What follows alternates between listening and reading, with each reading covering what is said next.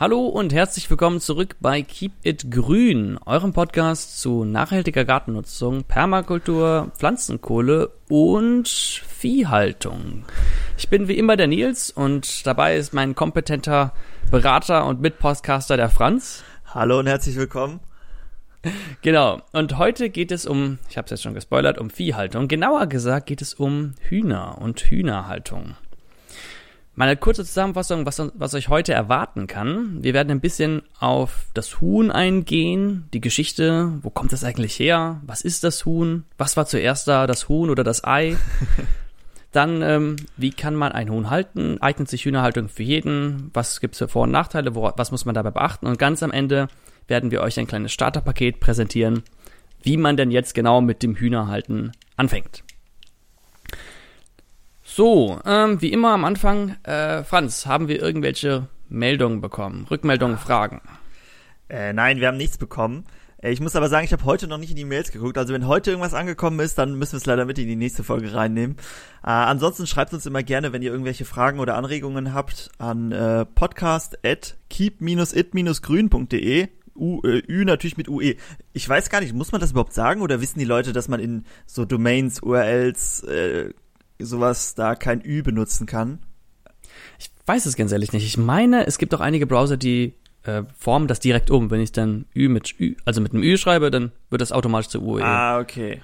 Um, Aber man kann es lieber nochmal sagen, dann. Äh, ich sag's lieber nochmal.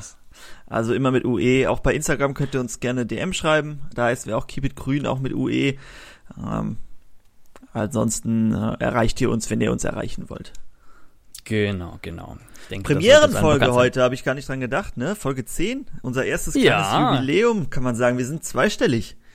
Hm, ha, toll, toll. Und ja. äh, zur Feier des Tages bist du äh, wieder weit unterwegs, sehe ich. Du sitzt ja wieder wo, ganz woanders. Äh, also Nils ist hier jeden Tag auf Achse, heute im, im Ruhrgebiet äh, am Rumscharwenzeln. Äh, ich hoffe, dass äh, darunter leidet nicht unsere Podcast-Qualität, aber ich denke nicht. Der hat sein ganzes Equipment mitgeschleppt, muss mal hier mal einen anerkennenden Applaus eigentlich zollen. Und das bringt doch bestimmt auch immer äh, spannende Geschichten mit sich. Aber vielleicht nicht unbedingt zum Thema Hühner, aber vielleicht für eine unserer nächsten Folgen. Ähm, Auf jeden Fall. Aber ja, du hast ja gesagt, ähm, um jetzt wieder an dich zu übergeben, du hast ja gesagt, mhm. äh, dass wir mit Geschichte des Huhns anfangen. Und ich, äh, wer die letzten Folgen gehört hat, der weiß, der Nils ist ein Geschichtenerzähler. Und äh, deshalb darfst du hier ab hier gerne wieder übernehmen. Genau, also die Geschichte des Huhns da hätte ich erstmal eine Frage an dich. Was glaubst denn du? Was ist der, oder nee, fragen wir mal andersrum. Was war zuerst da? Das Huhn oder das Ei? Ja, ist natürlich äh, das Huhn oder das Ei. Da würde ich natürlich sagen das Ei, weil die Dinosaurier ja auch Eier gelegt haben. Das war immer meine, meine frühere Antwort.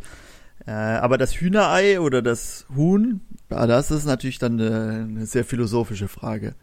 Ja, ich glaube, deine erste Antwort war schon näher, also ist zumindest näher an dem, was ich auch als Antwort geben würde. Irgendwann gab es ein Tier, was kein Huhn war und das hat ein Ei gelegt und aus diesem Ei ist ein Huhn geschlüpft. Und zwar hast du schon das ein richtiges Keyword gesagt, nämlich Dinosaurier. Wenn man nämlich ganz, ganz, ganz, ganz weit zurückgeht, sind die frühesten, ist der früheste Ursprung des Huhns bei den Dinosauriern zu suchen. Genauer gesagt bei den Raptoren. Wenn man sich die Hühner anschaut, kann man sich das doch gut vorstellen, oder? Ja, vor allem, wenn man sieht, wie die auf einen zulaufen. Wenn man so einen Dino-Film gesehen hat, die laufen genauso, die wackeln so von einem Bein aufs andere und denkst du, boah, wenn das jetzt irgendwie drei Meter groß wäre und Fangzähne mhm. hätte, da hätte ich schon Angst vor dem, aber so sieht's halt sehr putzig aus. Genau, weil es so klein ist, aber wenn man sich vorstellt, ja. man ist so ein kleiner Wurm, der da auf der Erde ist und dann guckt es dich so ja. aus, aus diesen starrenden Augen an, aus der Seite und dann kommt eine blitzschnelle Bewegung und man kann das auch noch sehen, besonders an den Füßen. Die haben ja schuppige Füße. Ja? Hm. Genauso wie Du. Wahrscheinlich. Also. Die Dinosaurier. Also genau weiß ja. man das ja nicht. Ja, ich muss, ich sag das auch immer wieder. Hühner, wenn man die laufen sieht, die sehen äh, wirklich aus wie so Dinosaurier aus einem Film, äh, aus so einem Doku-Film. Äh, von mhm. daher, da sieht man doch schon, dass da, da muss irgendeine Verbindung da sein, aber ich bin gespannt, wie es weitergeht. Vielleicht haben die sich, die Dokumentationsmacher ja an den, an das, der Bewegung von den Hühnern orientiert. Da, weil das denke ich nämlich auch, dass es äh, wahrscheinlich eher daher kommt, als dass es irgendwie, sie rausgefunden haben, dass sie so laufen müssen und oh ja, es ist zufällig genauso wie beim Huhn. Und das macht ja Sinn, weil sie Hühner ja die direkten Nachfahren irgendwie sind. Naja. Ja, wer weiß. Also, wie rum das war, vielleicht ähm, weiß ja ein Zuhörer genaueres darüber. Aber wenn man jetzt die Geschichte weitergeht und mal in die nähere Geschichte äh, springt, stammen so gut wie alle Hühner, die wir haben, von dem Bankiwa-Huhn. Ich hoffe, ich habe das richtig ausgesprochen. Aber von diesem Huhn auf jeden Fall ab. Und das war vor ungefähr 8000 Jahren. Äh, irgendwo in Asien. Manchmal sagt man Südostasien, manchmal Südasien, manchmal Vorderasien, was im Grunde Arabien ist. Ähm, aber irgendwo aus der Region. Und in der Eiszeit ist es nach Europa gekommen. Und da, ganz interessant, äh, habe ich Quellen gelesen, die gesagt haben, dass es zum Beispiel in der griechischen Zeit, dass sie vor, gar nicht mal wirklich zur Nahrungs, zu, als Nahrungsquelle genutzt wurden, sondern ähm, genutzt wurden, um mit Kampfhähnen äh, Kämpfe und Wettbewerbe auszutragen. okay. Ne? Ja. Um jetzt wieder mal auf die äh, Gegenwart zu gehen. Äh, ich spoiler nicht so viel, wenn ich sage, dass wir beide viel äh, Hühner mit Hühnern zu tun hatten und auch beide Hühner einen großen Teil unserer Jugend und Erwachsenenzeit mit Hühnern verbracht haben. Wenn so ein Hahn auf deinen Finger einhackt, da hat man doch schon Respekt davor und dann mit seinen großen Krallen auf dich zukommen. Also kann ich mir schon vorstellen, dass die gute Kämpfer sind. Ja, ne? Gerade die Hähne, die haben ja, also wenn man sich so einen Huhn vorstellt, das hat ja drei Zehen und glaube hinten noch ein Zeh. Und, ähm, und der Hahn hat ja manchmal da drüber noch so eine, so eine Klaue so einen richtigen Dorn. Und da musste ich, habe ich mir schon als Kind immer, habe ich immer Abstand zu dem Hahn gewahrt und ich nicht wusste, ob der, wenn der mich anspringt damit, das kann schon mal ein Auge kosten. Warst, warst du in der Hackordnung schon noch unter ihm? ja, irgendwann habe ich dann ausgetestet und dann ganz klar auf seine Position verwiesen. Aber äh, spannend, spannend. Kampf, Kampfhähne. Gerne in, in Griechenland war das, habe ich es richtig, richtig verstanden. Genau, genau. Das war, glaube ich, vor zweieinhalbtausend Jahren ungefähr. Und in der römischen Zeit, vor knapp 2000 Jahren, also die Römer haben das Huhn dann groß gemacht. Die haben es in ganz Europa verteilt. Äh, und ähm, da ganz interessant, wenn man jetzt mit dem Hühnerzüchten oder mit dem Hühnerhalten anfangen will, da gibt's ja ganz viele Ratgeber zu. Und der erste Ratgeber zum Hühnerhalten war von Lucius Iunius Moderatus Columnella. Das war ein Römer vor knapp 2000 Jahren, der ein so ein Landwirtschaftsband rausgebracht hat. Und ein, einer dieser 13 Auflagen davon ging ums Hühnerhalten. Ja, cool, sowas würde mich ja mega interessieren, das mal zu lesen. Ob da jetzt mich mega auch. Unterschiede zu heute sind oder ob das mhm. immer noch sagen, okay, die Grundlagen sind immer noch die gleichen. Das ist bestimmt interessant. Ja, ne? Ich habe mich auch gefragt, also wenn ich mir jetzt vorstelle, das Huhn, das ne, nach dem nach dem Stereotyp jeden Tag ein Ei legt, das ist doch nichts, also wenn das jetzt in der freien Wildbahn leben würde, das kann doch nicht jeden Tag ein Ei legen. Da habe ich mir gedacht, ist das jetzt so weit hochgezüchtet worden? Und da musste ich mich an etwas erinnern, was ich vor längerer Zeit mal gehört habe. Ich habe versucht, es herauszufinden, habe ganz viel rumgegoogelt und gesucht und Quellen aufgerufen und habe nur einen Beitrag dazu gefunden. Also falls jemand das verifizieren kann, wäre das sehr, sehr nett. Und zwar habe ich gefunden, dass es dieses, ähm, wie heißt das denn, ähm, so ein, so ein äh, bestimmtes Huhn, ähm, ist das ja das Perlhühner? Das ist so ein kleines, nee, ein Ceylon-Huhn heißt das, glaube ich, Ceylon-Huhn. Die leben wohl im Dschungel. Und die haben vor allem ähm, sich halt von den Sachen ernährt, die halt in diesem Dschungel gewachsen sind. Und dort wuchs auch Bambus. Und Bambus, der blüht wohl nur alle paar Jahre. Und wenn ich paar Jahre mal sage, ist das schon eine Untertreibung. Ähm, ich habe was gelesen von alle 100 Jahre, alle 80 Jahre, dass dieser Bambus blüht. Und wenn dieser Bambus blüht, produziert er einen Reis und dann ist der ganze Boden voll mit Bambusreis. Das stapft man dann so durch. Und dieses Ceylon-Huhn hat dann auf einmal ganz, ganz, ganz viel Futter.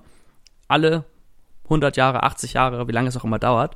Und hat dann sich dazu adaptiert, dass es, sobald diese, dieser Überfluss an Nahrung da ist, dass es dann beginnt, sich ganz, ganz schnell zu vermehren. Dass es ganz viele Eier legt, ganz viel brütet, damit ganz viele weitere Ceylon-Hühner auftauchen und diese Bambusblüte ausnutzen können. Ja, ich glaube. Äh, ja, erzähl ruhig erst deine Geschichte zu Ende. Also ja, und die, die Geschichte geht dann so weiter, dass Menschen das dann beobachtet haben, dass immer, wenn diese Bambusblüte da ist, dass dann äh, auf einmal ganz, ganz, ganz viele Hühner aufgetaucht sind. Und dann haben sie sich gedacht, ja super, wir nehmen diese Hühner einfach und wir füttern die immer weiter mit Reis. Wir mimen praktisch die Natur nach und sagen, dass es jeden Tag Bambusblüte ist. Jeden Tag habt ihr ganz viel zu fressen und dass sie deswegen einfach immer weiter in diesen Overdrive gegangen sind und immer weiter gelegt haben und deswegen jeden Tag ein Ei gelegt haben. Was dann natürlich jetzt in der Neuzeit noch ein bisschen hochgezüchtet wurde. Aber dass ja. der Ursprung schon vorher da war, biolo ähm, ähm, doch, biologisch gesehen. Okay, äh, dazu erst noch was, also auch die modernen, die Legehühner schaffen nicht jeden Tag ein Ei. Ähm, die legen so 300 bis 320 im Jahr. Ähm, das ist so das obere Level in der äh, Zucht, in der, ähm, wie heißt es, Lege, Legehennen, bei den Legehennen. Ähm, dazu Äh, genau, du hast ja gesagt, ne, Urhühner, das ist ja, ist ja ähnlich wie bei vielen anderen Vögeln, ne? Wenn man so überlegt, so Enten oder so in der freien Wildbahn kann man sich auch nicht vorstellen, dass die irgendwie 300 Eier im Jahr legen. Äh, so mhm. die Urhühner haben ja auch, ich glaube, so um die 30 oder so im Jahr halt, halt normal ne, so ein, zwei Gelege mhm. voll mit Eiern. Ähm, was ich jetzt gesehen habe, ich habe letztens eine Doku gesehen, da ging es um, äh, ich weiß nicht, ob ich jetzt damit reinspringen kann, weil es was Aktuelles. Wenn du deine Geschichte, erst deine Geschichte hier aus der Geschichte weiterführen willst, dann äh, mach erst äh, damit. Ich war, ich war im Grunde am Ende. Also ich wollte nur noch vielleicht nachhauen. Mhm. Also ich habe wie gesagt, jetzt ich hab, kann mich daran erinnern, dass ich das irgendwo gesehen hatte. Ich habe jetzt nur diese eine Quelle gefunden. Mhm. Falls jemand das validieren kann, wäre das äh, super. Okay, ich habe euch am Anfang der Folge ja gesagt, wo ihr euch melden können. Äh, dann mein, meine äh, Hühnerstory noch. Ähm, und zwar geht es um das sogenannte Thermometerhuhn. Und äh, das lebt in, ähm, in äh, Neuguinea, Papua-Neuguinea. Ähm, und das äh, gibt es so Vulkane. Und es lebt auf diesen Vulkanen. Es wächst halt überhaupt nichts. Ähm, aber es, da leben diese Hühner. Und die graben sich äh, zwei Meter tiefe Löcher, legen da ihr Ei rein. Das ist halt sehr warm durch diesen Vulkan. Scharren das einfach wieder zu und lassen es liegen und machen gar nichts mehr. Und dann brütet quasi die Hitze dieses Vulkans, brütet das Ei aus. Und äh, dann schlüpft da ein neues Thermometerhuhn. Und Ach, im, was? ja, und im Zuge dessen, äh, also normale Hühner setzen sich halt auf das Ei, ne, und brüten, oder auf mehrere Eier und brüten diese dann aus, indem sie drauf sitzen und die wärmen. Hat ja wahrscheinlich jeder schon mal gesehen.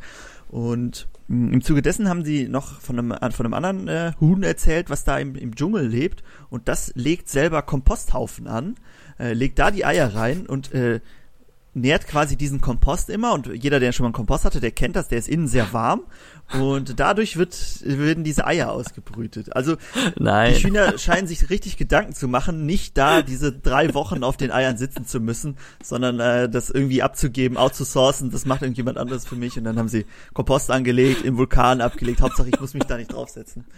Irgendwie so. Die, die bauen einen Komposthaufen auf, um die Abwärme des Komposts zum Brüten der Eier zu... Genau. Wow. Ja, wow. Ja. Das, Aber ich kann, ich, ich kann mir natürlich auch vorstellen, das war jetzt natürlich ein bisschen übertrieben. Es ist natürlich auch mhm. für so ein Huhn sehr gefährlich, drei Wochen am selben Platz zu sitzen. Du kannst ja nicht weg. Ähm, mhm. Und das, dass sie das wahrscheinlich machen, um dieser Gefahr dann zu entgehen. Aber ich fand es sehr spannend, was sie sich da so ausgedacht haben, die Hühnchen. Oha. Weil das mit dem Kompost, das kannte ich bisher nur aus äh, Hügelbeeten und sowas. Ne? Und natürlich, wenn man heißen Kompost hat, aber aus Hügelbeeten, dass man dann dort auch ein paar Grad über der Umgebungstemperatur ist durch diese Verrottungswärme. Aber dass, dass, dass ein Huhn das ausnutzt, um die Eier ausbrüten zu lassen, mhm. faszinierend. Äh, ja, fand ich auch, fand ich auch. Ähm, wie sieht es jetzt, wie sieht es ähm, geschichtlich aus? Äh, passiert da jetzt noch mehr oder hat sich das dann durch die Römer auch hier äh, in Deutschland ähm, verbreitet danach und es wurde immer weiter domestiziert und äh, wir sind ja, dann jetzt danach da, spaltet sich halt sind. halt immer weiter auf. Also mhm. ähm, es gibt ja noch ganz viele Unterarten. Ich habe eben von diesem Bankiwa-Huhn erzählt, da gibt es auch verschiedene Unterarten von, die dann als mhm. Ursprung gesehen werden. Und dann gab es Durchkreuzungen und dann wurden natürlich in verschiedene Richtungen äh, gezüchtet. Es gibt ja dieses, dieses dickeren Fleischhühner, die legen dann sehr wenig Eier und setzen sehr schnell Masse an. Und die Legehühner, die sind dann, sehen schon sehr dürr aus zum Teil. Ähm, genau, und dann wird das alles ein bisschen komplizierter, da habe ich jetzt nichts mehr rausgesucht, aber der Ursprung, wie gesagt, Asien und ähm, ähm, durch die Römer halt verbreitet. Das wollte ich noch mal gesagt haben. Weißt du, ob das, ob das, ob das Urhuhn fliegen konnte? Ich glaube nicht, ne? Die konnten auch nur so flattern wie die neuen. Ah, nee, was ich gelesen habe, war, dass die schon besser fliegen konnten als jetzt und dass mhm. sie deswegen auch zum großen Teil nur drin gehalten wurden. Mhm. Ähm, also, das sind, wie gesagt, es gibt verschiedene Quellen. Einige Quellen sagen Südostasien, einige Südasien, einige Indien, Arabien. Und ich kann mir gut vorstellen, dass alles davon stimmt, mhm. dass es überall verschiedene Untergattungen gab. Oder dieses Ceylon-Hund wird wahrscheinlich auf der Insel Ceylon vorgekommen sein. Und Ceylon ist eine Insel vor Indien, glaube ich. Und ähm, ja, dementsprechend kann ich mir gut vorstellen, dass das mit dem Reis, was ich, oder mit dem Bambusreis, was ich gerade erzählt habe, vielleicht für Ceylon stimmt, aber jetzt nicht für ähm, Ostasien oder sowas. Mm, Und ähm, in, in einer Quelle habe ich auf jeden Fall gelesen, dass, das, dass sie halt drin gehalten wurden ähm, und dass das denen, ja, aber das ist generell, ich meine, das sieht man ja auch schon an der Bauart, dass sie zumindest nicht jetzt voll äh, fliegende Vögel waren. Äh, die haben ja relativ kräftige Beine zum Beispiel. Ja. Im sie haben ja auch, sie haben ja auch, glaube ich, auf äh, Bäumen geschlafen, ne?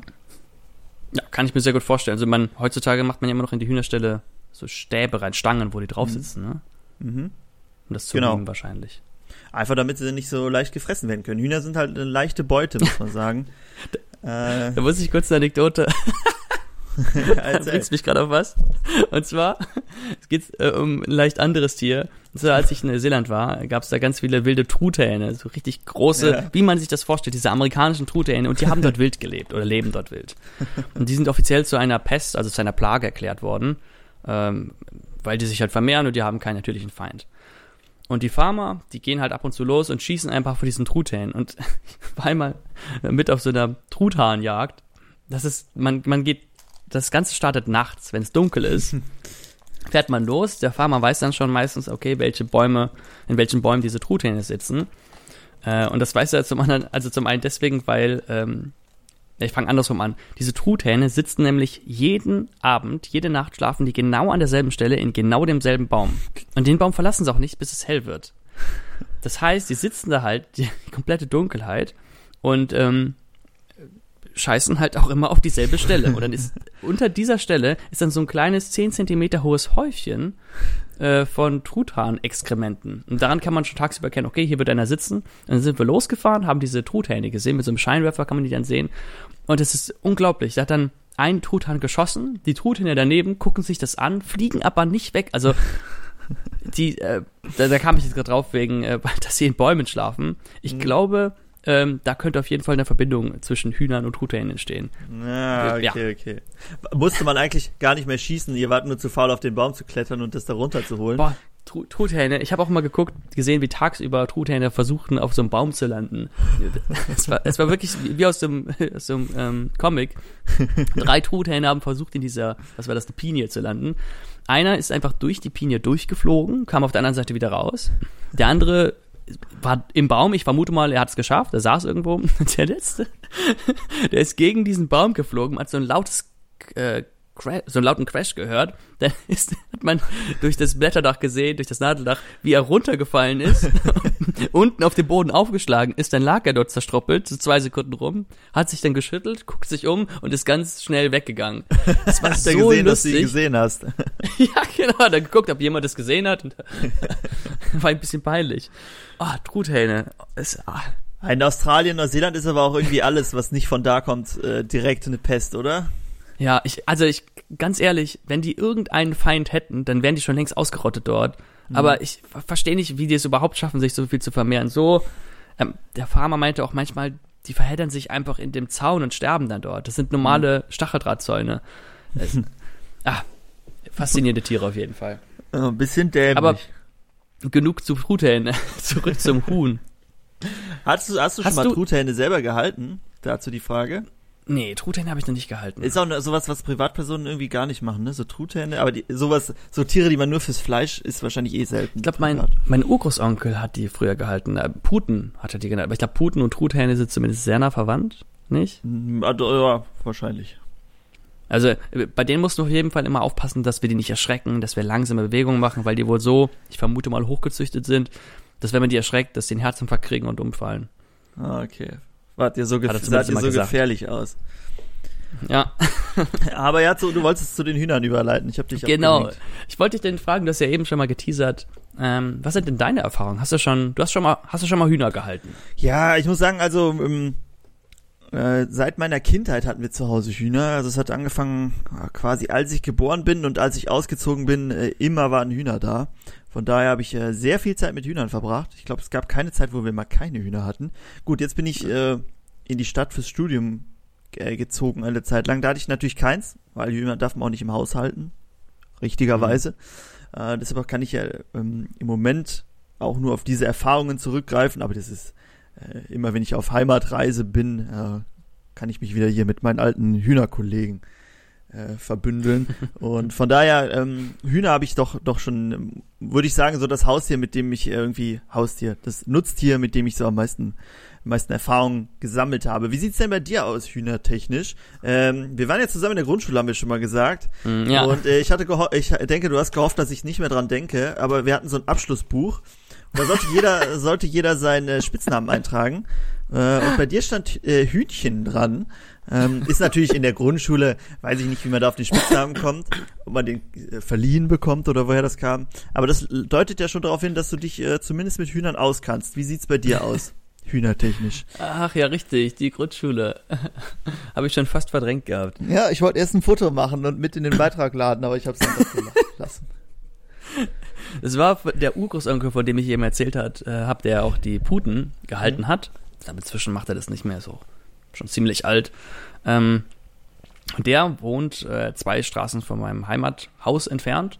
Und dann bin ich im, als ich im Kindergarten war, bin ich so gut wie jeden Tag bin ich dann mhm. darüber, entweder gelaufen oder mit meinen Eltern dahin gegangen. Und ähm, der hatte ganz viel, der hatte so einen alten Bauernhof, der hatte, glaube ich, früher ein paar Rinder gehabt und ähm, der ist aber ähm, nicht mehr aktiv gewesen, damals schon. Um, er hatte aber noch Hühner im Garten, ein paar Enten, ein paar Gänse, ich glaube ein Schwein, äh, sowas halt. Und ähm, da war ich dann immer im Garten, der hatte, also die Hühner konnten praktisch hinten über den kompletten Hof laufen. Und dann waren die ganzen Geräte dort, die Maschinen, die Anhänger, der Traktor, Heuballen.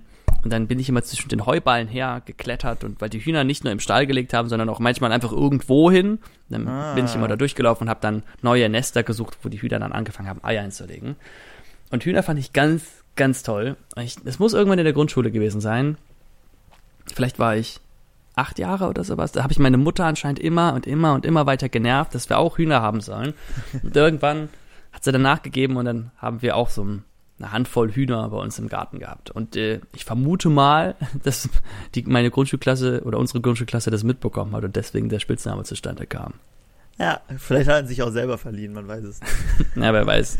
Nein. Kann ja auch äh, sein. Ja, ich weiß, ich äh, muss sagen, ich hatte auch, hab dich ja auch dann in unserer Grundschulzeit mal besucht und durfte mir eure, eure Hühner, Hühner angucken. Und es war doch mehr als eine Handvoll, also es waren schon ein paar.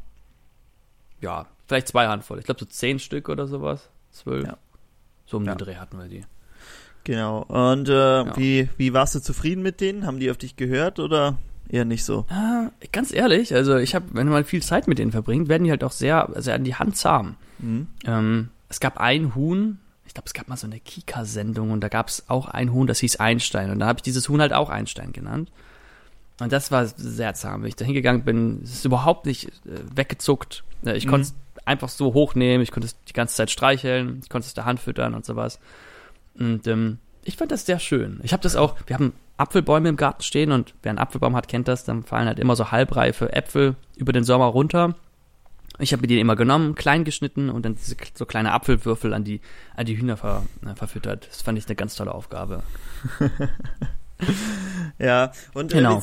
Äh, ähm, nur noch eine Frage dazu. Äh, wie, wie sah das mit der Ei Eierausbeute aus? Reichen da zehn, zehn Hühner für dich oder hast, war dein, dein ja. Hühnereibedarf so groß, dass, es, dass du noch zukaufen musstest?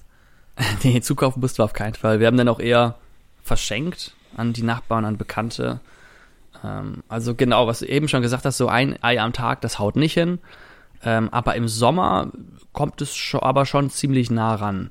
Im Winter legen sie halt wenig. Ich vermute mal, das hat was damit zu tun, dass sie sich denken, okay, im Winter kann man, lohnt sich nicht zu brüten. Aber im Sommer auf jeden Fall. Da wird auch viel mit Eidern gemacht. Liegt ja auch vielleicht daran, dass äh, Hühner so gegen Herbst in die Mauser kommen. Da legen sie keine ja. Eier. Also ja, Mauser, genau. vielleicht ganz kurz erklärt, da wechseln sie so ihr Federfell. Manchmal sehen Hühner so sehr zerzaust aus. Kann natürlich auch andere Gründe haben, aber es kann daran liegen, dass sie wie, wie Hunde oder so auch, die verlieren ja auch schon mal ihr Winterfell oder so und die wechseln dann ihr Federkleid. Und dann sehen sie so sehr zerzaust aus und in der Zeit legen sie auch keine Eier. Das ist meist so im, im Herbst, Spätherbst.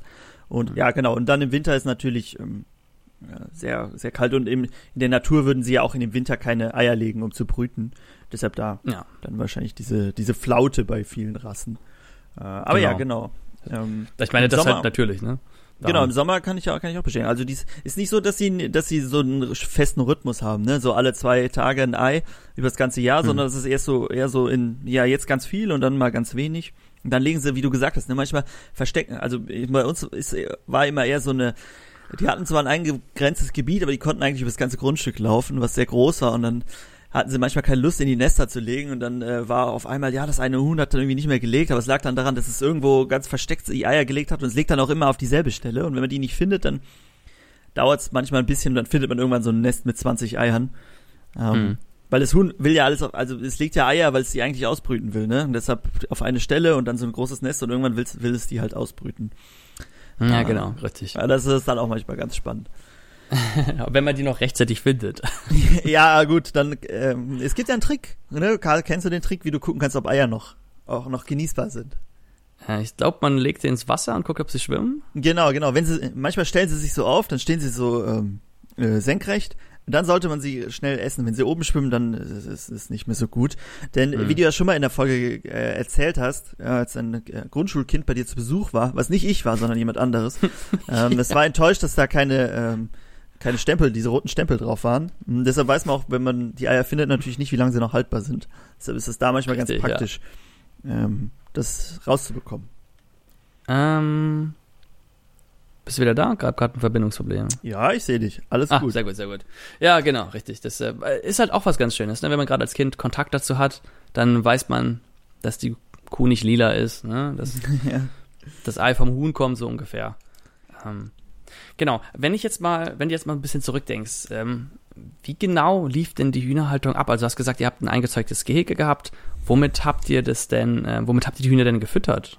Habt, ja. Musstet ihr irgendwas beachten? Also man muss natürlich sagen, Hühner, sie können zwar nicht fliegen, aber sie haben halt immer noch Flügel, ne? Und sie können sehr hoch springen ungefähr, also so flattern und deshalb es war eingezeugt das Gehege, aber wenn sie wollten, sie kommen halt auch da über höhere Zäune, wenn man die Flügel nicht stutzt, also die Federn abschneidet, dann kommen sie auch sehr gut über hohe Zäune drüber.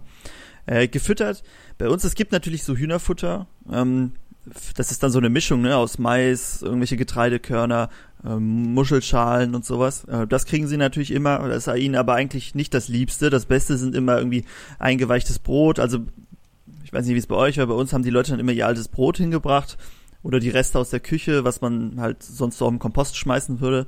Da fressen die mhm. Hühner auch sehr viel von. Äh, nicht alles natürlich. Man kann ihnen jetzt auch nicht alles hinschmeißen, aber doch sehr vieles. Mhm. Um, ähm, Genau, das haben die dann bekommen und den Rest suchen die sich halt selber. Ne? Deshalb ist halt auch immer wichtig, dass die Hühner äh, nicht irgendwie drinnen in einem Stall nur gehalten werden oder halt auf einem kleinen Gebiet, wo nichts wächst oder so, sondern dass die schon irgendwie scharren und picken können. Dann können die sich nämlich auch einen Großteil ihrer Nahrung irgendwie selber suchen. Äh, zumindest wenn sie den ausreichenden Platz haben. Das ist natürlich nicht immer so einfach, aber sollte, sollte es doch wert sein. War das nicht bei euch sogar so, oder ist das nicht sogar bei euch so, dass ihr den Kompost im Hühnergehege habt? Ja, also das ist, das ist eher so, ich glaube eher so gewachsen, dass äh, das Hühnerzeug immer auf dieselbe Stelle geworfen wurde. Und dadurch ist da so ein bisschen, die essen halt nicht alles oder kommen nicht hinterher, wenn es mal was viel ist und dann verrottet, hängt es an zu verrotten. Und dadurch ist da so ein Kompost entstanden. Aber ja, könnte man so, so sagen, genau. Die suchen sich mhm. halt auch aus, was, was sie essen wollen, ne? Also kann natürlich sein, dass ja. da mal, man sollte da jetzt keine irgendwie Plastik oder so mit reinschmeißen. Ähm, aber die, die wissen ja auch selber ungefähr, was sie essen sollen. Deshalb haben sie vielleicht auch manche Sachen übrig gelassen, die ihnen nicht geschmeckt haben und die verrotten dann mhm. halt da. Hm, guck mal, ist doch, ähm, muss man nicht immer so ein ganz, äh, dann können, sind sie sehr, relativ pflegeleicht, zumindest. Äh, ja, ich habe mal, ich hab mal gehört von jemandem, dass äh, Hühner sind wie so Mähroboter. Die lässt du morgens einmal raus und dann mähen die den ganzen Tag oder laufen den ganzen Tag rum und suchen sich ihr Fressen und abends machst du die Hühnerklappe wieder zu und dann äh, löst es am nächsten Morgen wieder raus, so ungefähr. Mhm. Also wenn ich jemandem, ja. äh, wenn jemand sich für Nutztiere interessiert und denkt, boah, ich will mir ein Nutztier halten, was soll ich mir holen? Ein Schaf, eine Kuh, Hühner, Kaninchen, keine Ahnung was. Ich würde immer ein Huhn empfehlen. Es ist, zum mhm. einen ist es super leicht zu halten. Ähm, also natürlich jetzt nicht, du setzt es hin und kannst das Ganze ja gar nichts machen. Es ist schon Arbeit. Aber es ist relativ anspruchslos im Verhältnis zu, weiß ich nicht, einer Kuh oder sowas vielleicht oder mhm. Ziegen, Schafen, was auch immer. Und ähm, es ist natürlich auch produktiv, weil du kriegst da immer ein Ei raus. Äh, du musst, mhm. musst da nicht wie bei, bei einer Kuh äh, das Melken oder so zum Beispiel, ist ja doch sehr umständlich. Du musst so ein Kälbchen haben und dann musst du es irgendwie, ist halt ein sehr großer Aufwand. Beim Huhn, du kriegst ein Ei, das Ei hält sich auch äh, einen Monat oder noch länger und äh, musst es halt einmal da raussammeln. Wie sieht's bei dir aus? Wenn du, ist, äh, würdest du meiner Empfehlung folgen, wenn jemand sagt, oh, ich will ein Nutztier halten, Huhn? sollte ja, man mit auf anfangen. jeden Fall. Auf jeden Fall. Also, äh, was mir noch spontan einfällt, wäre, dass der, vor allem der Hühnermist ist, glaube ich, sehr stickstoffhaltig. Sogar, der, der kann aber ein bisschen scharf sein, aber man sollte ihn vorher kompostieren, bevor man ihn ausbringt. Aber ist halt eine super Komponente, ähm, gerade wenn man jetzt ähm, versucht, ne, mit Stickstoff nachzudenken. Oder Phosphor. Ach, verdammt. Doch, vielleicht sogar beide. Hausaufgabe für dich. Ich, ah, ich, ja. Also ich, ich, ich kann es ich kann's auch sagen, aber wir wollen ja nochmal mit unseren Hausaufgaben anfangen. Ja, Deshalb, wir, haben, äh, wir haben doch vor äh, gestern war das doch, haben wir da gestern über das äh, über Guano äh, mhm. gesprochen, oder? Hab ich von diesem, das sind doch diese ähm, also es ist ein Dünger, der in der Landwirtschaft genutzt wird und der basiert auf den Hinterlassenschaften von Seevögeln, die in irgendwelchen meist Pazifikinseln, die da schon seit Hunderten und Tausenden Jahren leben und immer die komplette ähm, Insel, äh, also auf dieser Insel leben und auf dieser Insel brüten und dementsprechend halt auch auf diese Insel hinmachen, so dass sich das jetzt über Meter hoch auftürmt. Dort wurde das dann per ähm, Tagebau wurden diese Hinterlassenschaften der Vögel abgebaut. Und das soll wohl, wenn ich das richtig in Erinnerung habe, Stickstoff, aber ich meine, es ist vor allem Phosphordünger. Deswegen hatte ich jetzt gedacht, Vogel, Exkremente, Hühner, wird wahrscheinlich Phosphor sein, oder? Also eine Komponente ist bei Hühnern besonders, aber das kannst du ja mal nachgucken und vielleicht. Okay, ich guck's nach. Ich guck's nach. Warum es so ist. Okay. Ja, auf jeden Fall ein anderer Grund, warum Hühner so das Mittel der Wahl wären, wenn ich mich zwischen für eins entscheiden müsste, ist auch, dass sie halt relativ klein sind. Wenn ich mir jetzt vorstelle, eine Kuh braucht unglaublich viel Platz oder äh, Gras, Futter. Ne? Das ist ein großer Aufwand hinter. Ein Schwein ähnlich. Und bei einem Huhn, du hast ein ganz kleines Tier, das kommt ja schon mit relativ wenig zurecht, gerade wenn man keinen ganz großen Garten hat, nur eine begrenzte Fläche hat, die man denen zur Verfügung stellen kann, ähm, dann lohnt es sich schon eher, sich einfach eine Handvoll Hühner zu holen. Mhm. Ich ja. habe aber noch einen großen Nachteil, wenn man Hühner hat. Mhm. Ähm, den sollte man vielleicht äh, nicht außer Acht lassen. Und zwar, wenn man Hühner und einen Garten hat und im Garten arbeitet und die Hühner laufen relativ frei rum, kann man nicht im Garten graben oder so oder hacken, ohne mhm. dass die Hühner dir das ganze Ding zerlegen. Auch wenn man irgendwas frisch gesät hat, wenn das Huhn das sieht, das schart den ganzen Tag da drin rum und zerlegt dir dein ganzes, ganzes Beet. Ähm, deshalb, wenn man Hühner ganz frei laufen lässt, dann hat man da schon mal Probleme mit. Aber das ist natürlich handelbar, indem man sie halt in ihrem begrenzten Bereich irgendwie einzäunt, den Zaun was höher macht oder ein Netz drüber oder sowas, dass sie da halt genau. nicht rauskommen. Äh, wenn man aber einen Garten hat und denkt und überlegt, die Hühner da mit reinzulassen, ah, die scharren halt schon sehr gerne überall. Und wenn die sehen, oh, da gräbt einer um, dann hüpfen die da rein und auch wenn du dann irgendwie da mit einer Hacke oder so zugange bist, ist denen egal, die springen dann davor, Hauptsache die kriegen ihr Würmchen oder so. Ähm, also das, äh, das ist also der mit einem Augenzwinkern genau. der Nachteil, der mir einfallen würde. Ja, gerade wenn man die Hühner versuchen, versucht in einem in einem Gehege zu halten, ist es hilfreich, die Flügel zu stutzen. Ne? Dann mhm. nimmt man sich den, den Flügel, also wenn man sich mal gegriffen bekommt, nimmt man sich den Flügel nicht in den Flügel schneiden, sondern nur die Federn abschneiden und auch nur auf einer Seite. Dass es so ein Ungleichgewicht ist und sobald sie anfangen zu flattern, kippen sie dann zu einer Seite rüber. Mit so ein genau. paar Trips, Tipps und Tricks, die man äh, auf die man vielleicht nicht direkt kommen würde. vielleicht noch ähm, ein Nachteil ist vielleicht auch, dass sie, ähm, dass es Wildtiere gibt, die Hühner reißen können. Also wenn ich mir jetzt vorstelle, ich habe ein Schwein oder eine Kuh, die kann ich ja einfach draußen stehen lassen. Da wird ja jetzt kein, also ein Fuchs wird ja kein Schwein angreifen. So, ne? Aber bei Schafen äh, schon Wölfe inzwischen, ne? Also Wölfe gibt's ja Ach, schon langsam schon. in Deutschland. Aber ah. eine Kuh oder so gehen die natürlich nicht. Ja gut, Und, okay. Oha. Gibt's auch schon Wölfe in der Eifel? Mhm. Oha boah, ich weiß doch damals vor, was war das, acht Jahren oder so, als ich das letzte Mal mich damit intensiver beschäftigt habe, da hieß es ganz groß, ah, Wölfe sind jetzt in Sachsen. Jetzt sind sie schon in der Eifel angekommen. Ich glaube es zumindest. Äh, also ja. auf jeden Fall in, in, bei uns im Westen, hier im, im, mhm. im äh, tiefen Westen, um es äh, mhm. äh, mit dem Slang der Stadt, nee, der Nähe zu sagen, in der du da dich gerade auf, aufhältst. Aber ja, genau. Ähm, aber das, das ist ein guter Punkt, um den mal aufzugreifen. Mhm. Ähm, es ist natürlich so, Hühner sind halt, hatte ich ja am Anfang gesagt, sind ein leichtes Ziel und das mit den Schafen und den Wölfen ist vielleicht ein bisschen extrem. Ähm, aber genau, das ist auch so, weil Hühner, der Fuchs frisst Hühner, ein Habicht frisst Hühner und da muss man denen halt der Marder. geben. Äh, möchtest du noch was sagen? Der Marder auch. Ja, ähm. Der war immer bei uns. Also. Ja. Nee, ich lass dich erstmal deine Geschichte fertig machen. Ja, jetzt hast du mich, jetzt darfst du. Okay, okay. Äh, ja, ich habe ja erzählt, wir hatten damals Hühner und immer wenn wir dann im Urlaub waren, ähm, dann haben meine Großeltern auf die Hühner aufgepasst. Und immer, wenn wir wiederkamen, fehlten ein paar Hühner. Und mein Opa hat mir erzählt, ja, der Marder war da, der hat zwei Hühner getötet, das, ach, ganz schlimm. Und, äh, und ich habe das dann jahrelang einfach so hingenommen und dachte, warum kommt dieser Marder immer, wenn wir im Urlaub sind? Ausgerechnet dann, wenn ich sie nicht beschützen kommt, kommt dieser blöde Marder. Und ich habe mir auch gedacht, hä, wir haben halt eine große Mauer um das Grundstück drumherum. Also, was, was macht denn der da? Wie kommt der da hin? Sonst sieht man ja nichts davon. Und irgendwann, als ich dann ein bisschen älter war, ist mir mal der Gedanke gekommen, dass mein Opa vielleicht nicht ganz ehrlich in dem Bereich war. vielleicht gab's Hühnerfrikassee, ja. als ihr weg wart, ne? Ja, wahrscheinlich. Nee, wahrscheinlich, als wir wiedergekommen sind erst. Ja. Ah. Er beißt dann seine Hähnchenkeule und überlegt, wo könnte dieses Huhn sein? ja. Ja, aber war das denn so, habt, ihr habt, habt ihr Hühner nur für die Eier gehalten oder auch um, um das Fleisch zu verzehren? Ja, also laut mir ging es nur um die Eier. Es ging niemals um, dieses, um das Fleisch der Hühner. Aber anscheinend hat der Marder das anders gesehen. hm. Ich weiß, dass es, ich glaube, bei uns war es ganz früher nicht so, aber ich meine nachher halt auch nur noch. Es ist halt auch so eine, vielleicht ist bei uns noch mal ein bisschen extremer gewesen. Ähm, das mit dem, mit dem Habicht und dem Fuchs darf man halt echt nicht vernachlässigen. Ne? Also da mhm. wird schon, es ist nicht so, dass das irgendwie alle zehn Jahre mal passiert. Wenn man halt direkt mhm. irgendwie am Wald wohnt und eine große Fläche hat, ist halt Natur, ne? Und die Hühner sind ein leichtes Ziel. Und deshalb ist es halt umso wichtiger, dass man denen ein ähm, Gehege zur Verfügung stellt, was mhm. auch den Bedürfnissen entspricht. Wenn die einfach eine freie Wiese haben die ganze Zeit, sind die, sind die halt nicht so gerne. Dann kann es auch so sein, dass die die ganze Zeit im Stall hocken. Bei diesen Hühnermobilen sieht man das schon mal, ne? Diese Eck, Eckmobil. Ähm, die stehen halt mitten auf der Wiese, haben dann einen sehr großen Auslauf und die Hühner stehen aber immer nur ganz an ihrem Stall rum und man sieht, dass sie gar nicht die ganze Fläche nutzen, weil sie halt einfach sehr ungern auf diese großen freien Flächen gehen. Ähm, mhm. Sondern immer irgendwelche, bei euch war das immer so cool, ihr hattet so Buchsbäume, glaube ich, in dem Hühnergehege stehen. Ja. Mhm. Richtig. Und da konnten die Hühner sich dann so drunter, hatten die so Gänge drunter durch. Das fand ich immer ganz spannend. Und dann sind die da so durchgewieselt ähm, und konnten sich da verstecken. Aber ich glaube, ihr hattet auch ein Netz drüber, deshalb.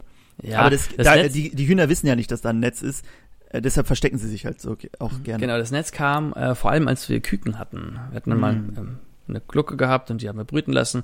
Und dann haben wir uns schon gedacht, okay, jetzt bei den Küken, die sind ja schon sehr anfällig, da haben wir ein Netz drüber gespannt. Und einmal, einmal bin ich in den Garten gegangen und dann hing in diesem Netz wirklich ein Falke drin. Ein Falke? Also der, der hing da mit so einer Kralle hing er drin. Ich weiß nicht, wie lange das schon hing. Und dann hab ich, haben wir den rausgemacht und wieder freigelassen. Aber der hat anscheinend das Netz auch nicht gesehen und wollte sich dann die Küken schnappen. Hm. Ja, also an die ja. großen Hühner gehen, gehen halt eher so äh, Habichte, aber ja, ne, wenn die Küken haben, die sind ja, mhm. die sind ja auch bei so Falkner-Shows, sieht man ja immer, da kloppen die auch mit den Küken hier auf ihren Richtig, Handschuhen. verfüttern die ja. Ähm, aber das ist, äh, das ist sehr spannend.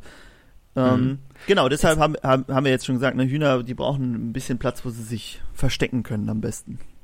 Mhm. Wolltest du noch was sagen? Ich hatte dich ja eben unterbrochen. Ja, bestimmt, aber jetzt habe ich es vergessen, was es war. Okay, okay. Kommen wir vielleicht äh, gleich Vielleicht wollte ich das sagen. Dass sie was jetzt habe ich nochmal eine Frage an dich. Und zwar, ähm, wie viele Hähne, nee, Moment, Moment, warte. Wie viele Hähne braucht man, nee, Moment, wie, andersrum.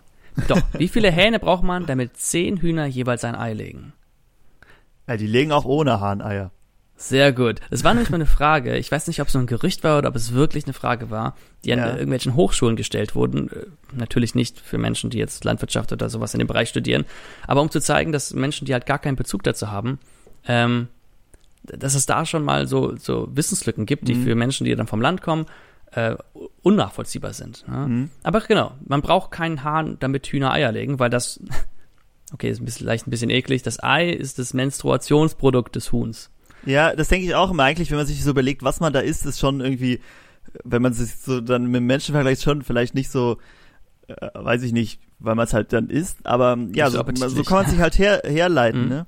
Mhm, deshalb man muss auch, wenn man Hühner hält, man muss keinen Hahn dabei haben. Es geht auch ohne. Aber ich, aber es ist halt für die Hühner immer, also es ist halt so ihr gewohntes Ding, ne? Also so, mhm. das ist, bringt, glaube ich, schon mehr in dieser Struktur, ne? Die haben ja auch sehr soziale Tiere, Hühner. Die haben ja immer eine Hackordnung mhm. und so ein Hahn steht halt immer oben. Und wenn der nicht da ist, dann nimmt halt irgendein Huhn diese Position ein. Aber mhm. es macht aus Hühnersicht wahrscheinlich schon mehr Sinn, wenn da ein Hahn dabei ist. Also man muss keinen Hahn haben, auch wenn man keine befruchteten Eier essen möchte.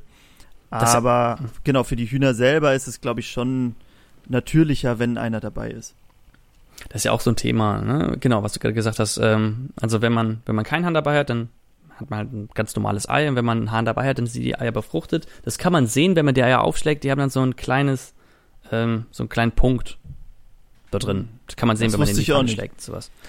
Doch, doch, doch, muss man darauf achten. Ähm, und ähm, ja, genau, was du gesagt hast, wenn man jetzt keine befruchteten Eier essen möchte, es gibt auch Menschen, die fischen dann diesen Punkt da raus, ähm, dann wäre das vielleicht äh, zu beachten. Was ich gelesen habe, ähm, also ich hatte jetzt nicht genau im Kopf, ich wusste, ein Hahn kann ein, zwei Hände voll Hühner überwachen. Ähm, ich habe gelesen, dass es äh, vier bis fünf Hühner und ein Hahn sind eine polygame Fortpflanzungsgemeinschaft. Misst du Hühnermengen immer in Hände voll? Eine Handvoll, genau. zwei Handvoll Hühner. ja, genau. Ja, das ist halt, äh, Die habe ich halt immer da, da kann ich mich nicht ja. versehen. Bei ja. dem Hahn? Hm, erzähl ruhig. nee, ich wollte nur sagen, ja, ähm, dass ich das nicht ausget ausgetestet habe. Ich weiß, dass wir auch schon mehr Hühner und Hahn zusammen hatten. Ähm, mhm. Da geht es wahrscheinlich darum, dass der möglichst effektiv sich dann fortpflanzt und nicht diese um diese hierarchische Struktur. Wahrscheinlich, irgendwie. ja. Äh, deshalb war das da egal. Aber ja, erzähl ruhig, erzähl ruhig weiter. Ja, ich glaube, wir hatten, was habe ich eben erzählt, zehn Hühner oder zwölf und wir hatten dann auch einen Hahn dabei, glaube ich. Mhm. Ja, auf jeden Fall, das hat mein Opa mir erzählt. Die hatten nämlich früher auch Hühner. Ähm, die hatten so einen Garten außerhalb der Stadt sich angemietet und dort ein paar Hühner gehabt. Und ähm, dann wollten die auch einen Hahn haben, haben sich dann einen Hahn auf dem Markt geholt. Und ähm, die meinten, dass diese, das, also es gibt, wenn man Hühner und Hähne schon mal hatte, dann weiß man vielleicht auch, dass es Hähne gibt, die sind besser zu den Hühnern und es gibt Hähne, die sind nicht so gut zu den Hühnern. Also die besseren Hähne, wenn die was äh, Tolles zu fressen finden, sowas wie ein Ameisennest oder sowas, dann machen die so ein Gluckgeräusch. Das konnte ich ja. früher nachmachen. Das hört sich so ähnlich an wie Otto Wolkes. Ja. ah, Irgendwie so gut, oder so gut. ähnlich. Jedenfalls, genau, so ein, dieses Geräusch und dann kommen alle Hühner angerannt und fressen das halt. Und er zeigt im Grunde da drauf und frisst es sich selbst. Wenn du einen schlechten Hahn hast, der frisst es dann selbst. Und dieser Hahn, von dem mein Opa mir erzählt hat, dort gab es nämlich auch einen ähm, Habicht, glaube ich. Und dieser Hahn hat die Hühner beschützt und hat mit dem Habicht gekämpft. Und er meinte, dass der, der Hahn am Ende, der war so zerrissen, also ihm war wohl irgendwie die Brust vorne offen und sowas, dass der halt, dass er es halt nicht überlebt hat aber dass der sich eingesetzt hat, um gegen den, um die Hühner gegen diesen Habicht zu verteidigen. Also der, der Hahn hat halt auch schon so eine, in einem gewissen Maßstab eine, eine beschützende und eine hütende Rolle, wie so ein, hm. so ein Schäfer, kann man genau. so sagen, ne, zu den Hühnern. Genau. Richtig, also das ist natürlich dann noch ein Vorteil. Ähm, das ist wahrscheinlich so seine, seine Rolle, die er dann ausfüllt. Was man vielleicht noch sagen muss, Hähne, man denkt immer, ja, die wecken einen morgen, krähen dann einmal, aber sie krähen halt den ganzen Tag und nicht nur morgens. Äh, also wenn man, wenn einen sowas stört oder wenn die Nachbarn sowas stören, da sollte man vielleicht auch vorher drüber nachdenken. Die können schon sehr laut und sehr penetrant krähen. Oh ja. Das machen, das machen sie sehr gerne und sehr viel. Ähm, und halt nicht nur ne, morgens zum Aufwachen einmal, mhm. sondern wirklich den ganzen Tag. Äh, was, wenn wir, wenn wir jetzt schon so ein bisschen bei den Praxistipps sind, was denkst du, also was würdest du denn sagen, wie viele Hühner sollte man sich denn mindestens holen, wenn man sich so Hühner anschaffen möchte? Ja, also hat es ja kurz angeschnitten, das sind ähm, ja keine Einzeltiere, sondern Gruppentiere. Herdentiere, sagt man das dabei? Bei Vögeln, weiß ich nicht, ein Schwarm. Flöcke, oder? Ein Schwarm. Ich glaube, bei Eulen heißt das ein Parlament. Oh, nicht, das klingt gut. Ja, ob die Hühner eher zu den Eulen gehören oder äh, zu ich den weiß es nicht. Schwalben. Jedenfalls, deswegen würde ich ja äh, davon absehen, mir ein Huhn zu holen. Ähm, und eher ich würde mal sagen, so drei, vier Hühner würde ich als mindestens sehen. Genau, ich hätte auch so drei, wäre auch so meine Zahl gewesen. Und dann für jedes Huhn halt echt, also dass man schon für jedes Huhn so zehn Quadratmeter sollte man, glaube ich, schon einplanen pro Huhn.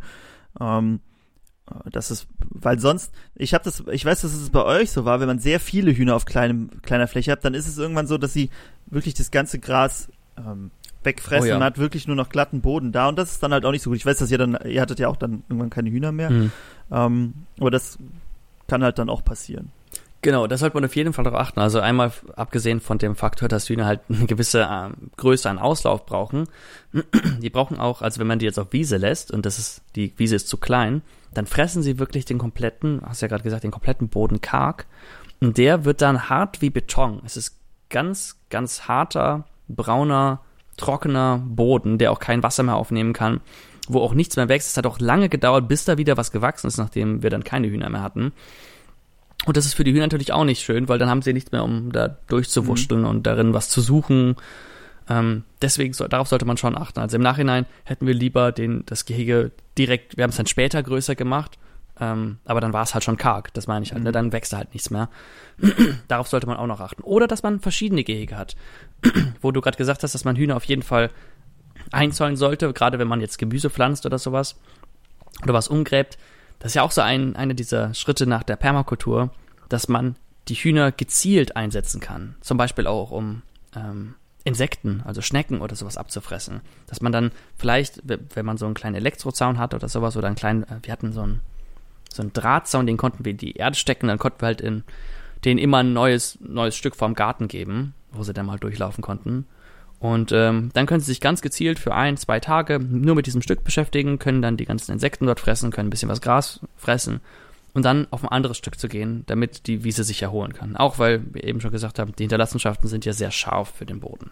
Genau, also könnte man entweder sagen, entweder man findet halt so den Schlüssel, dass die Hühner, dass es genauso schnell nachwächst oder halt schneller, wie die Hühner es wegfressen, oder halt, dass man äh, sie immer wieder an andere Standorte setzt. Was man, wo du das jetzt gesagt hast, was man auch sagen muss, Hühner äh, fressen übrigens auch Fleisch, ne? Also Hühner, die kommen auch schon mhm. mal mit mhm. so einer Maus oder einer, einem Frosch angerannt oder so. Also da kennen die nichts. Die können schon äh, echt brutal sein. Äh, denkt man nicht, wenn man das sonst nicht so sieht. Ja, die essen ja immer nur Körnchen. Nee, die jagen mhm. auch schon mal Mäuse. Ähm, ja. sind, sind auch selber Räuber. Mhm, das stimmt, das stimmt. Genau. Ähm, ich hätte dann noch, äh, wo ich ja gerade schon über die, äh, die ich drauf gefragt habe, wie viel, wie viel Platz man denn ähm, für so Hühner braucht, ähm, hätte ich noch einen Punkt, nämlich wenn man Hühner hat, dann, und wir haben ja gesagt, man sollte einen Hahn dabei haben, dann ist es ja auch so, dass Hühner manchmal fangen die an zu glucken, sagt man. Das heißt, sie fangen an, mhm. äh, sich so ein Gelege zu machen und dann wirklich Eier zu legen, um sie auszubrüten. Das heißt, sie, sie stehen nicht mehr von ihrem Nest auf oder nur noch selten und legen immer Eier dazu und dann wollen sie halt Küken ausbrüten. Und äh, das ist ja auch was, was ich weiß nicht, habt ihr, habt, du hast ja gesagt, ihr hattet Küken, habt ihr die, man kann die auch so kaufen, relativ jung mhm. und dann einfach unter so ein Huhn setzen oder habt ihr die selber ausbrüten lassen? Nee, wir hatten die selbst ausge, ähm, ausge, ausbrüten lassen. Äh, von der Glucke. Mhm. Genau, äh, so, so nennt man dieses Huhn dann. Mhm. Und das ist ja, ähm, ich weiß nicht, ob du dich noch daran erinnern kannst, war das kompliziert oder hat das Huhn das selber gemacht? Es ging relativ simpel. Also normalerweise hast du so ein, so ein Strohnest oder sowas, so eine kleine Legebox, wo die Hühner dann rein können und dann legen sie dort ein Ei rein. Und das ist eben schon gesagt, wenn sie, sie legen das Ei dann immer an dieselbe Stelle. Ist auch ein kleiner Trick, wenn man das Huhn ans Legen bekommen möchte. Wenn man jetzt neue Hühner hat, und das Nest dort hat, dass man dort ein paar, wir hatten Gipseier oder mhm. halt so falsche Eier, ne? Ähm, dass man die dort reinlegt und das Huhn sieht dann, aha, da ist ja schon ein Ei drin, dann lege ich meins jetzt dazu und dann gewöhnen sie sich daran, da rein das Ei zu legen. Genau, und wir haben dann einfach aufgehört, die Eier da rauszunehmen. Und dann hat sie, äh, ich glaube, es war ein kleines, es war ein Zwerghuhn, es hat dann irgendwie zehn Eier dort gelegt gehabt. Und andere Hühner haben, genau, andere Hühner legen halt auch dazu. Das heißt, die ganzen Küken, die da rauskommen, sehen nicht so aus wie die Glucke, wie die, die Mutter in Anführungszeichen, sondern die sehen aus wie alle Hühner, die da in der Umgebung sind. ähm, dann, und dann saß sie da drauf, dann saß sie da drauf, ich glaube, drei, drei Wochen, vier Wochen. Ja, drei Wochen ist. 21 Tage ist, glaube ich, normal bei Hühnern. Ja, drei Wochen dann. Genau. Natürlich, glaub, die, aber, die brauchen natürlich ein bisschen, bis das Gelege voll ist, deshalb dauert es dann im Endeffekt wahrscheinlich ein bisschen länger, aber diese reine Brützeit sind dann 21 Tage. Genau. Und ich meine, mich erinnern zu können, weil dann, also einige Eier liegen ja länger da drin, die dann früher gelegt wurden, einige Eier ja erst relativ spät. Ich meine, dass ähm, die Eier können kalt werden, sobald die gelegt sind. Und danach können sie irgendwann, in einem gewissen Zeitraum, können sie angebrütet werden. Und dann beginnt praktisch erst der, der Zyklus. Das wusste ich auch nicht, weil ich dann dachte, ach, das Ei, das muss doch warm sein. Und mhm. wenn es jetzt kalt wird, ne, ist das schlecht. Ich glaube, die ist auch nur ab und zu, aber wirklich ganz, ganz selten aufgestanden, um kurz irgendwas zu fressen und dann ist sie wieder draufgekommen, nur. Ich weiß gar nicht, mhm. ob die überhaupt was viel gefressen hat. Also nachher äh, stehen sie eigentlich mhm. nicht mehr auf, ne? Also wenn sie dann wirklich, okay, ab jetzt geht's los, jetzt wird gebrütet, dann stehen sie eigentlich gar nicht mehr auf. Oder nur kurz, um sich zu Beine zu vertreten.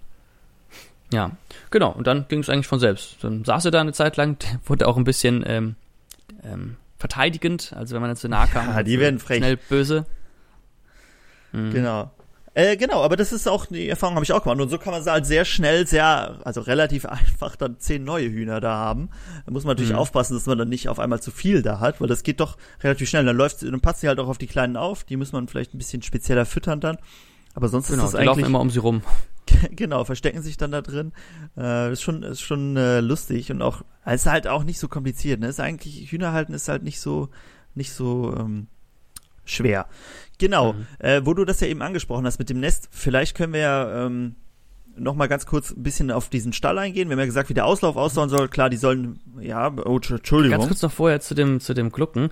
Da muss man allerdings auch sagen, wenn man jetzt sagt, okay, man möchte neu, mehr Hühner haben und hat man zehn neue Hühner, das sind nicht alles Hühner. Das sind Natürlich, fünf Hähne ja, und fünf Hühner, so. Meistens ne? sind es eher acht Hähne und zwei Hühner. Ja, oder sowas halt. Also damit muss man, und dann muss man auch denken, okay, was mache ich jetzt mit den Hähnen? Die legen ja keine Eier. Und wenn man viele Hähne hat, die fangen an miteinander zu streiten.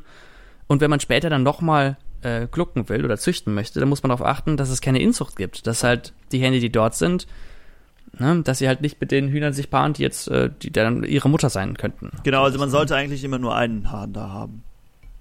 Ja. Deshalb das ist ja das auch ein bisschen das Problem, ne, was man auch ähm, so in der äh, Legehennenhaltung hat, dass die, die Hähne, die männlichen Küken dann geschreddert werden direkt. Mhm. Ich habe mich damals, äh, also wenn man sich jetzt fragt, ich habe mich damals gefragt, warum zieht man die männlichen Küken denn dann nicht auf und nutzt sie als Fleischhühner?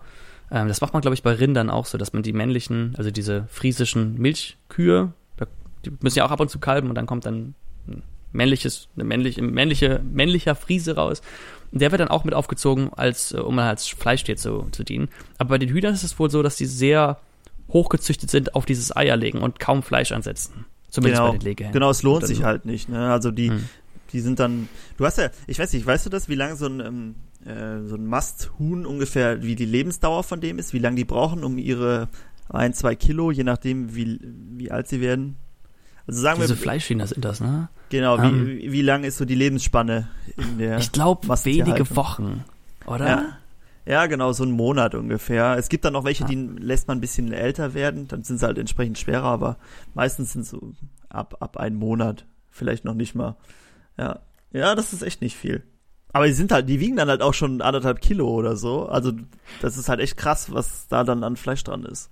Und auch was die umsetzen. Das hat mir mal ein ähm, befreundeter ähm, ähm, Landwirt gesagt, der, die haben zwar Rinder, Fleischrinder, mhm. aber der hat halt auch ähm, die Ausbildung gemacht und kennt sich dementsprechend auch mit anderen Tieren aus. Und er meinte, gerade bei den Hühnern hast du es inzwischen so weit, ist es inzwischen so hoch gezüchtet, dass sie ähm, das Futter, was sie bekommen, also wenn sie jetzt ein Kilo Futter bekommen, wie viel Fleisch sie davon ansetzen, äh, das ist gar nicht mehr so weit von eins zu eins entfernt. Mhm. Also, dass sie fast das komplette Futter, was sie aufnehmen, umsetzen in Masse.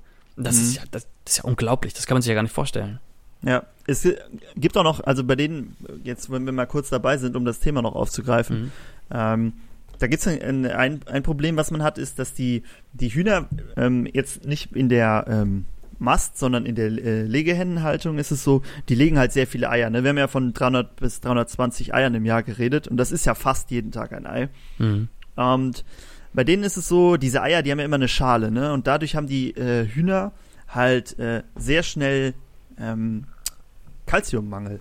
Und mhm. die müssen sich, wollen sich aber natürlich trotzdem reproduzieren und deshalb nimmt dann quasi der Organismus das Kalzium aus den Knochen der Hühner und baut damit die Schale der Eier, die sie legen. Und deshalb haben sehr viele äh, Legehennen so Osteoporose, ne? Also ähm, eine zu geringe Knochendichte. Und hm. dadurch bricht dann, also vor allem so Brustbein oder so, oh, das ist wahrscheinlich eher bei den.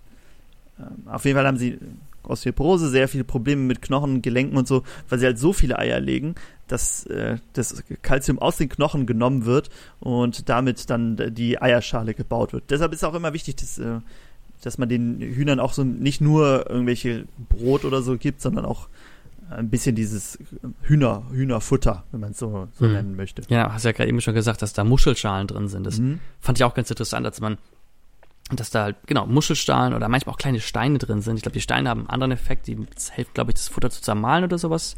Mhm. Aber die Muschelschalen sind, äh, wenn ich das richtig verstanden habe, halt die Kalziumquelle. Man kann, glaube ich, auch Hühnerschalen an sie verfüttern.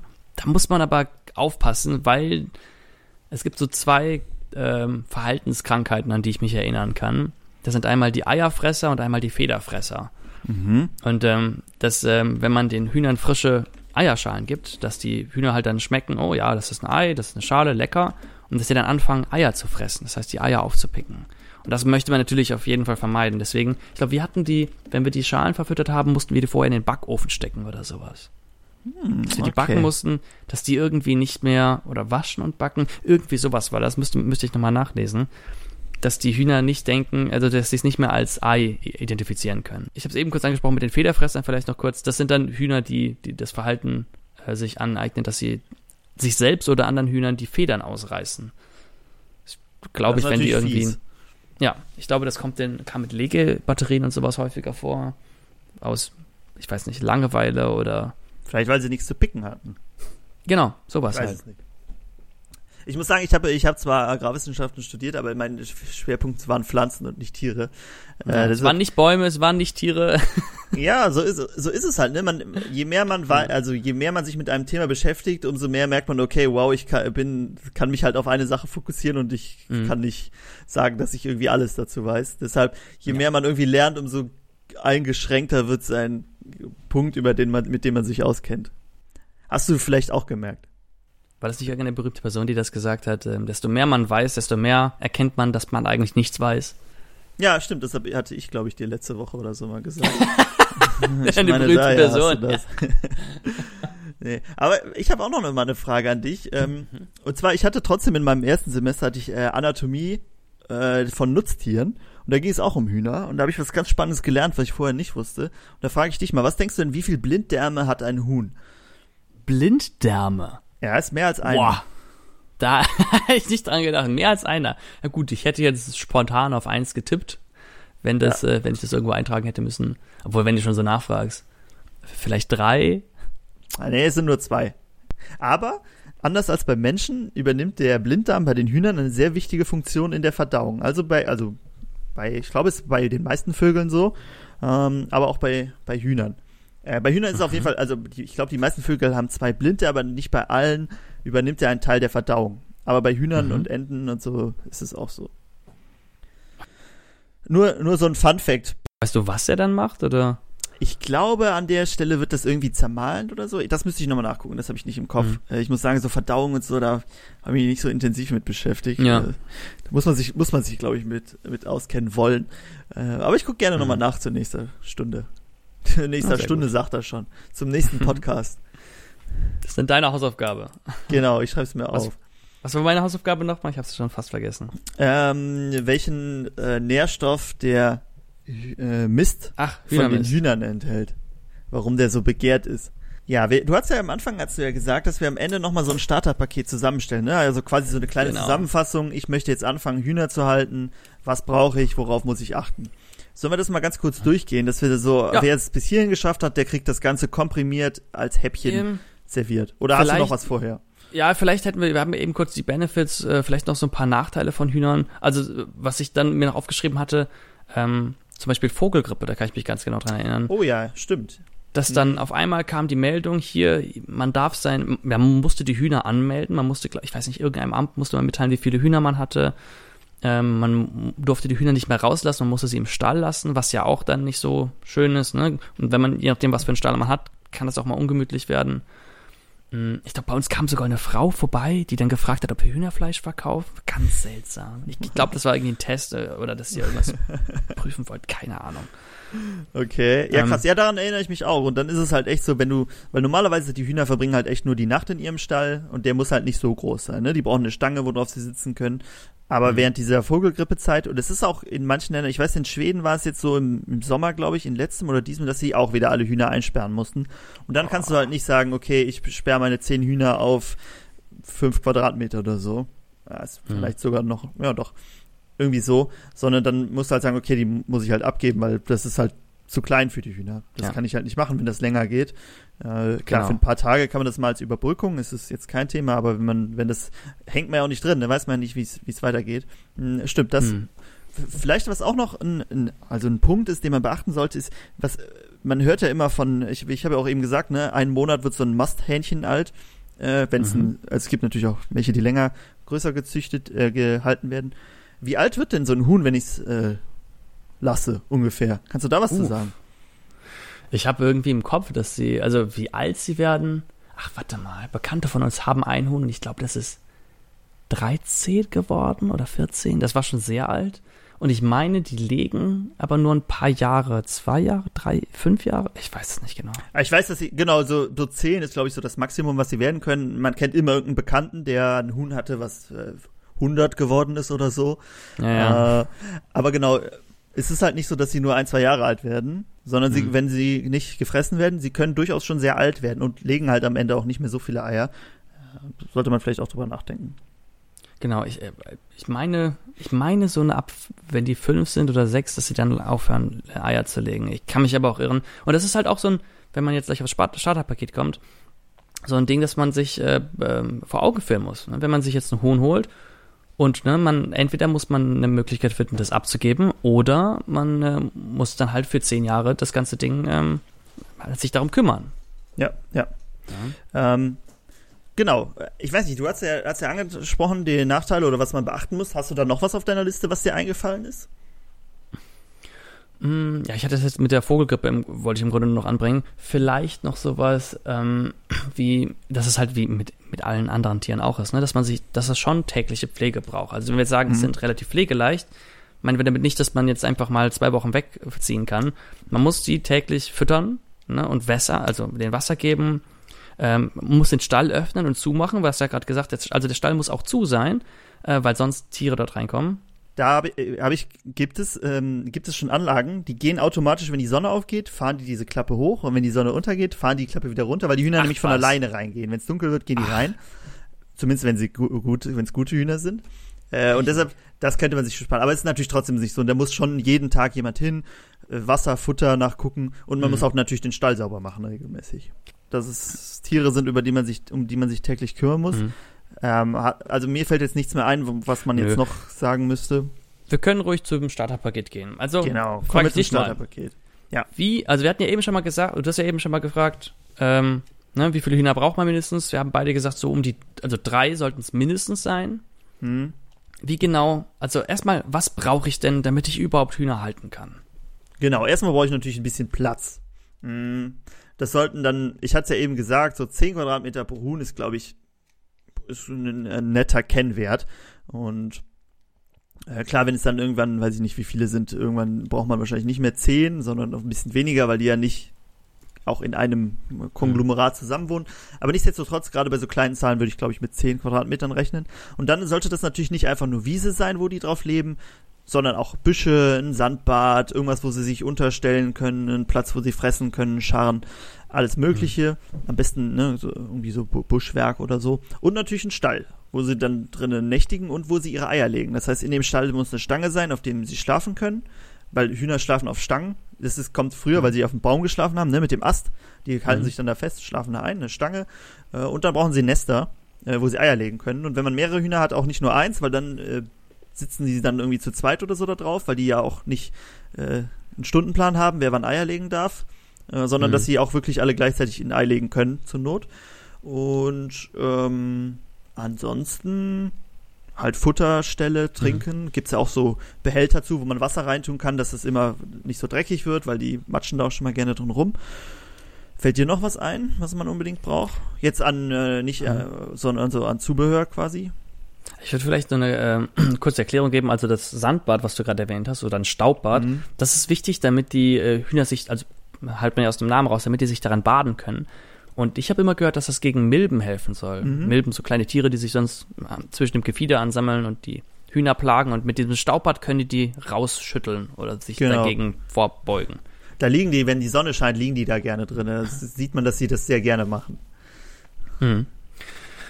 Sonst, ähm, genau, was du gerade gesagt hast, also äh, ausreichend Auslauf hast du ja schon gesagt. Sonst vielleicht. Ähm, Natürlich dann, das Ganze muss eingezäunt sein und wahrscheinlich im besten Fall auch ein Netz oder sowas drüber, dass zum einen kein Habicht reinkommt hm. und zum anderen die Hühner nicht rausflattern. Genau, ich glaube aber damit äh, wären, man, wären wir ready to go. Genau, und jetzt Was müssen wir das Ganze jetzt? natürlich noch bestücken. Genau, ich habe jetzt einen Stall, ich habe Auslauf, ich habe die Stange dort drin, ich habe diese kleine Legebox da drin, Staubbad habe ich, ein paar Büsche sind da, auch auf der Wiese. Was mache ich denn jetzt? Ja, jetzt gibt's, äh, sollte man sich natürlich dann, wenn man schon soweit ist, auch ein paar Hühner zulegen. Da gibt's ganz verschiedene Arten. Äh, da auf jeden Fall mal gucken, was einen da, die haben auch verschiedene Vorteile. Ähm, einfach was einem da optisch oder von den Fähigkeiten am ehesten zusagt. Ähm, gibt es ganz, ganz coole Rassen. Und da einfach mal gucken, was einem gefällt. Dann gibt es, gibt es viel so, ich weiß nicht, bei, während Corona war es wahrscheinlich weniger so Märkte, so Viehmärkte, wo man Tiere kaufen mhm. kann. Da zum Beispiel kann man dann Hühner kaufen. Die sind auch nicht teuer, ne? muss man auch sagen. Huhn kostet ja. äh, 10 Euro, 15 Euro vielleicht, höchstens. Ja, wenn es hochkommt. Wir haben damals fünf bezahlt, aber das ist auch schon was her. Genau, das ist schon was her. Ähm, ja, ich denke mal so 10, 15 Euro kann man mit rechnen. Ansonsten gibt es auch bestimmt viele Leute, die gerade wo gerade ein Huhn gegluckt hat, die dann ihre Hühner gerne abgeben, weil es zu viele sind. Äh, also mhm. da dann einfach Hühner suchen und dann, wie wir gesagt haben, ne, also ich würde schon, man sagt zwar so drei Hühner mindestens, aber ich denke so vier Hühner und ein Hahn, also dass man fünf insgesamt hat, das ist schon ein guter, guter Start, ja. oder? Genau, wäre eine polygame Fortpflanzungsgemeinschaft. Stimmt, ja, hast du ja gesagt. Das passt ja, passt ja dann von der Zahl. Genau. Ähm, was ich noch sagen würde, also wir hatten ein paar Hühner vom Markt genommen damals und wir hatten auch einige, damals war es noch legal, Legebatterien zu haben, ähm, aus so Legebatterien gekauft. Ich glaube zwei oder drei Hühner. Was da ganz krass war, die Hühner konnten nicht laufen. Also wir hatten dann die in so einer Box bekommen und mit raus. Und die haben wirklich zwei, drei Tage gebraucht, bis sie überhaupt laufen gelernt haben. Die haben dann da so komisch gelegen und konnten sich gar nicht halten und wussten auch gar nicht, was, die haben die Sonnenlicht gesehen vorher, mhm. ne? Ähm, und wenn man jetzt sagt, okay, ich möchte gerne Hühnern, die es schlecht haben, eine bessere, ein besseres Leben ermöglichen, kann man auch gucken, dass man vielleicht dann so äh, Hühner übernimmt, ne? Genau. Was man auch noch vielleicht sagen kann, man kann auch Hühner gut mit anderen Tieren, anderen Vögeln zusammenhalten, so Gänse oder Enten, die verstehen sich eigentlich ganz gut. Ähm, hm. Also wenn man da dann irgendwie expandieren möchte, dann äh, ist das auch kein Problem. Ja. Genau. Ich wüsste kein Tier, was jetzt nicht ein Raubtier ist, womit sich Hühner nicht verstehen. Nee, also, die, was du schon gesagt hast, die flattern bei euch ja überall rum und ihr habt ja, ja eine ganze Bandbreite verschiedener Nutztiere. genau. Vielleicht ja, noch zu sagen, ähm, bei der Rasse, also wir hatten damals Zwerghühner gehabt, auch weil mein Urgroßonkel hatte Zwerghühner und dann haben wir halt von dem ein paar bekommen, wie du gerade gesagt hast, ne? Wenn jemand gluckt und hat Hühner übrig oder jemand möchte aufhören und hat Hühner übrig. Ähm, und bei den Zwerghühnern ist ganz schön, die sind halt kleiner. Das heißt, sie brauchen halt ein bisschen weniger Futter, ein bisschen weniger, ein bisschen weniger von allem, sind halt einfach kleinere Tiere. Schwedische Blumenhühner ist mein Geheimtipp. Schwedische Blumenhühner? Ist ein cooler Name und die sehen sehr, sehr lustig aus, diese Hühner. Äh, nicht lustig, sehen sehr, sehr gut. Ja, guck sie gerne an. Die sind, sind meine Favoriten, äh, meine Top 1 Hühnerrasse. sehr gut. Also alle aufschreiben. Genau. Ähm, ansonsten fehlt noch irgendwas in unserem ähm, legendären Hühner-Starter-Paket? Mhm. Ich glaube, ja gut, dann ähm, Futter, ne? Also das richtige Futter sich holen. Genau, genau. Mein Urgroßonkel hatte dann immer so einen riesigen 25 Kilo Sack mit einzelnen Getreidesorten. Ich glaube, die hat er von irgendwelchen Bauern bekommen, die, ich weiß es nicht genau, aber irgendwie wurde das Getreide gesiebt. Und wenn das Getreide zu klein war, dann wurde es rausgesiebt, weil es muss eine gewisse Größe haben oder sowas, dass es weiterverarbeitet wird für Menschen, Menschenfutter. Ähm, und äh, dann hat diese kleineren bekommen, um die halt an die Hühner zu verfüttern. Äh, und was du gerade gesagt hast, und dann auch immer altes Brot. Und mein Vater ist Bäcker, dann haben wir immer altes Brot bekommen, das haben wir dann eingeweicht. Aber beim, ganz wichtig beim Futter, wie gesagt, man sollte am besten holt man sich ein professionelles Futter.